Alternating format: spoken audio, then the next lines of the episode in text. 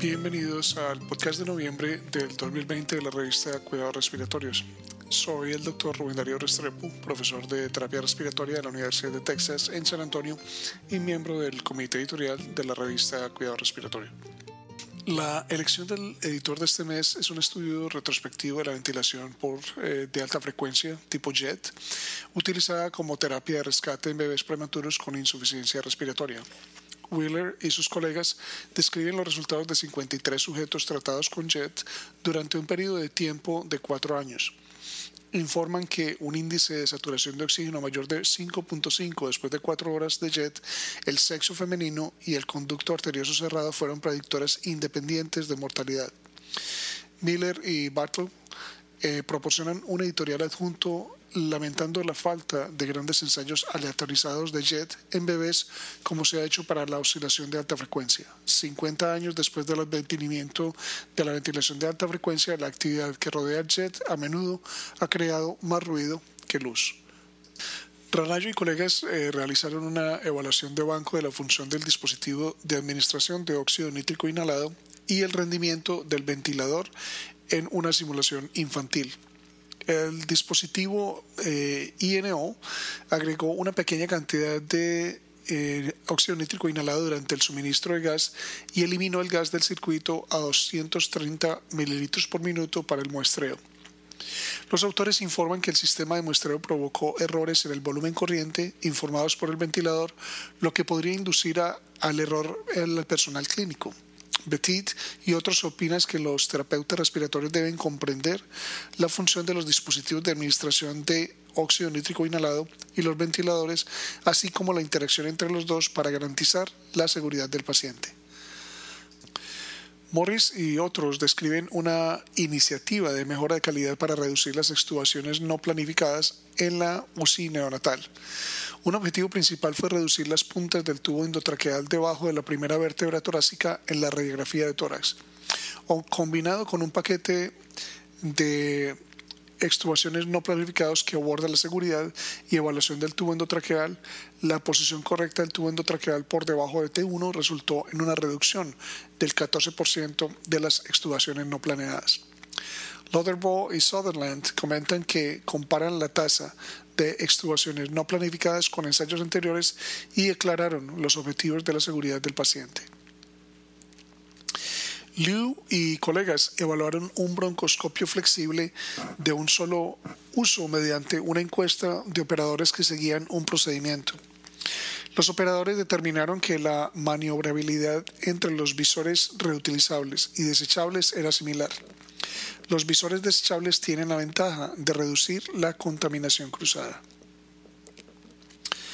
Inukai y colaboradores evaluaron la incidencia de complicaciones pulmonares posoperatorias en sujetos con abdomen abierto después de una intervención quirúrgica.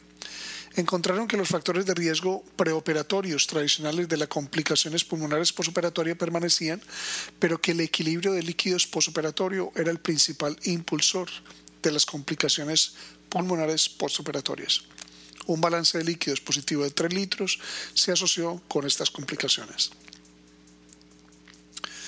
Marqués y colegas evaluaron el impacto de la posición sobre el flujo máximo de tos y la activación electromiográfica en sujetos con distrofia muscular de Duchenne y un grupo de voluntarios normales descubrieron que los sujetos con distrofia muscular de Duchenne demostraron una reducción en el flujo máximo de tos con los cambios de postura, así como la contribución relativa de la caja torácica y los compartimientos abdominales al volumen corriente. Sin embargo, la postura no afectó la activación electromiográfica. Mortensen y otros llevaron a cabo un estudio retrospectivo utilizando datos clínicos recopilados de forma rutinaria para desarrollar un modelo de pronóstico del tiempo de decanulación, en sujetos con lesión cerebral adquirida. El modelo de pronóstico para la decanulación incluyó la edad, el diagnóstico, los días desde la lesión hasta la admisión para rehabilitación, la capacidad para tragar y el nivel funcional general medido con la puntuación de habilidades funcionales tempranas. Los predictores más fuertes de la decanulación fueron la edad y una combinación de habilidades funcionales generales y capacidad para tragar. Wu y colegas describen el desarrollo de guías de asistencia de calidad y control de calidad, QAQC, para estudios de oscilometría respiratoria. Compararon las, auditorías QAQC después de una capacitación inicial de los operadores y luego el desarrollo de una lista de verificación y capacitación adicional. Después de la implementación de la lista de verificación, el número de pruebas de oscilometría consideradas inaceptables en base a un alto coeficiente de variación se redujo del 5% al 1%. Concluyen que un procedimiento operativo permanente un programa de capacitación, una lista de verificación de QAQC y auditorías periódicas mejoraron la calidad de los estudios de oscilometría. Sabani y colaboradores evaluaron la oxigenoterapia a largo plazo en un grupo de veteranos con EPOC e hipoxemia en reposo.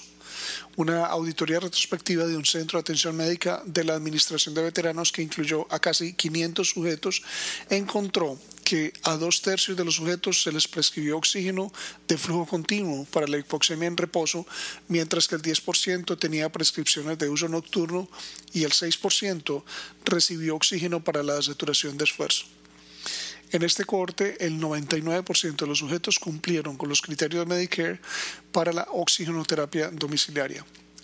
También informaron que la reevaluación de los sujetos en un seguimiento de tres meses identificó a los sujetos que ya no necesitaban oxígeno.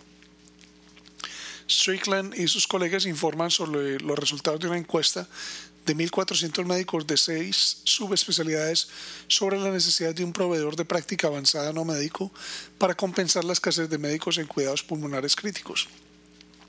Tres cuartas partes de los médicos estuvieron de acuerdo o muy de acuerdo en que un proveedor de práctica avanzada no médico podría ser importante para mejorar la atención cardiopulmonar de los pacientes.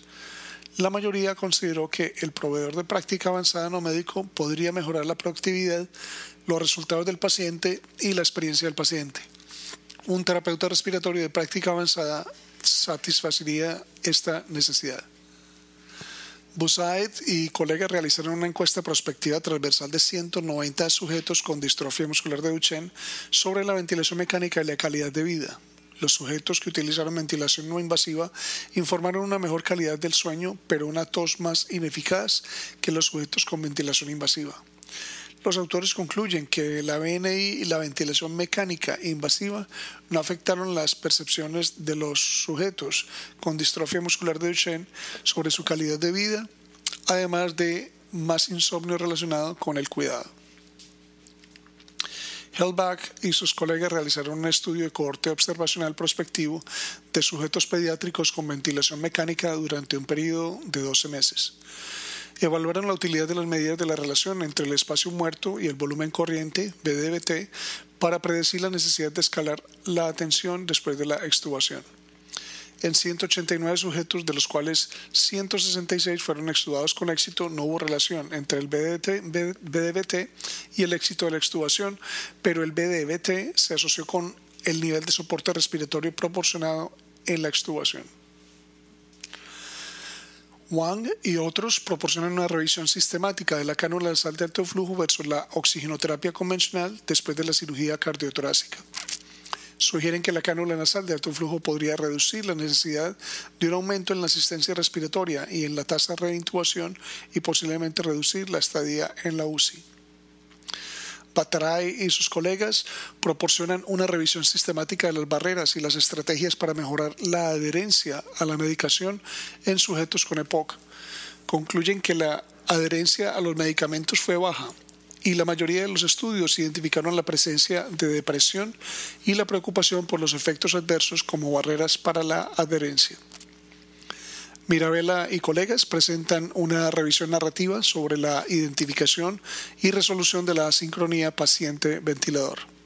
Chang y otros discuten controversias en la traqueotomía para sujetos con COVID-19. Divo y sus colegas también ofrecen una revisión de la transición de la traqueotomía a la respiración espontánea en COVID-19. Los esperamos el próximo mes. Para recibir el contenido tanto de esta edición de la revista como de las pasadas, visite nuestra página web www.rsjournal.com y allí podrá suscribirse para recibir los podcasts de las próximas ediciones.